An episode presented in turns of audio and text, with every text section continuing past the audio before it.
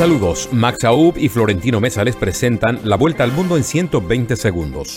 La presidenta de la Cámara de Representantes de Estados Unidos, Nancy Pelosi, arrancó hoy una gira por Asia marcada por la incógnita de si incluirá una polémica visita a Taiwán hablando con el gobierno de Singapur sobre la isla autogobernada cuya soberanía es reclamada por China. Estados Unidos e Indonesia comenzaron este lunes un ejercicio militar conjunto de dos semanas que busca, según Washington, promover la cooperación regional en un contexto de tensiones con China.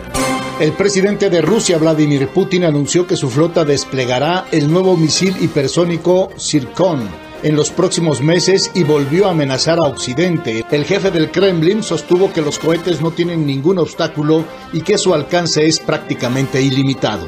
Los afiliados del Partido Conservador Británico comienzan a votar esta semana para elegir a su nuevo líder y sucesor en cinco semanas del saliente primer ministro Boris Johnson, con la ministra de Exteriores Liz Truss considerada la favorita.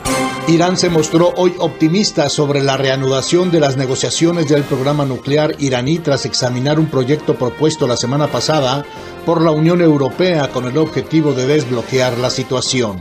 Pese a los despliegues de las autoridades y la estrategia del gobierno mexicano de abrazos, no balazos, la ola de violencia en México se mantuvo en el mes de julio, que se perfila como el segundo mes más violento del año, con 2.332 homicidios dolosos. El jefe de los servicios humanitarios de la ONU, Martin Griffiths, realizará en Caracas su segundo día de visita que se extenderá hasta mañana martes y con la que prevé impulsar la ayuda que se viene implementando en Venezuela.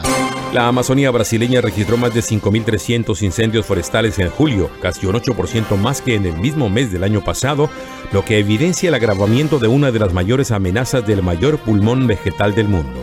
Esta fue la vuelta al mundo en 120 segundos.